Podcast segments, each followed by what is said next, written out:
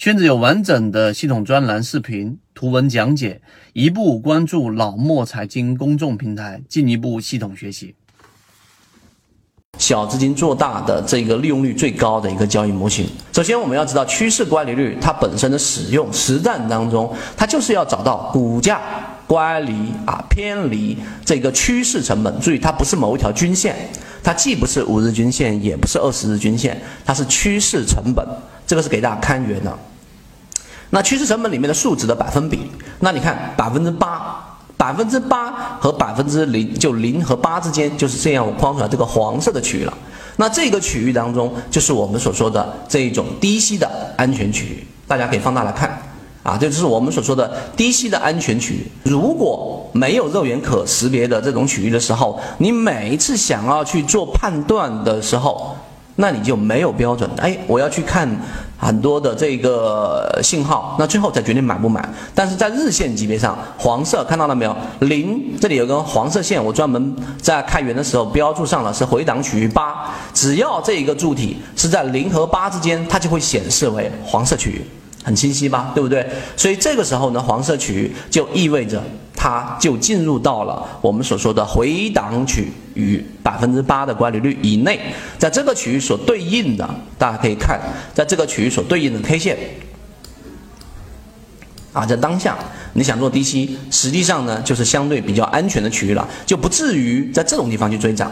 啊，这个时候经常会有人问这个一博老师，我们在这个地方这根 K 线能不能追？这根 K 线我能不能追？这 K 线我能不能追？是吧？你自己可以啊，打开我们开源信号去对比真正形成趋势的标的。我这里面前面已经强调了前提啊，一个是模型筛选，另外一个你不要随便拿一个标的你就来判断，而是要形成一个趋势，或者是圈子当中的这个模型筛选之后的鱼形鱼池范围内的标的。好，你会发现这个地方是不是不符合啊？是不是肉眼识别了，对吧？这个时候不代表它不强，它也有可能快速的拉升。但是在概率和赔率的角度上，你要做低吸，就是等这个柱体面积在零和百分之八之间，也就是肉眼识别的这个黄色柱体区域当中，就是具有低吸的这样的一个条件的。大家明白这一点了吧？所以你看，这就是我们说很清晰的第第一第一点啊，就是这个零到八之间显示为黄色，这个时候呢，就是我们所说的。可以低吸的这个区域，我这里面也给它框写出来，叫回档区域。那出现一买，对吧？出现二买，小级别一买，出现二买，对吧？那出现底分型，想要你看这里面都出现了底分型，那在当下就可以判断是低吸区域了啊。这里面我不赘述。第二个，当它进入到这个粉红色或紫色这个拉升区域的时候，就意味着它的数值已经大于刚才我框选的这个八了，百分之八了。明白吗？就是股价已经乖离趋势成本超过百分之八了，那这个时候呢，就是波段的中高位，你要做低吸，这个时候适合去买吗？答案不是，不适合。明白这个意思吗？低吸的这个风险区，你说我想低吸，但是你在粉红色这个区域去做这个低吸，有问题吗？啊，从我们的圈子模型来说，这个时候你去买到高位的时候，你的成本区域就会第一成本比较高，第二你的风险大于收益，第三你的利润空间会被压缩到很薄。大家明白这一点吗？所以按照赔率的角度来说，你这个位置去做参与，你是这个呃不划算的。所以这个反而就是利润锁定区域，那就是我们所说的，我在这个地这个回档的位置买了，对吧？在低吸的这个波段这个波段波峰的这个波谷的区域，哎。这样去讲，大家可能会更理解什么是波谷，什么是波峰。黄色区域就是波谷粉红色区域就是波峰。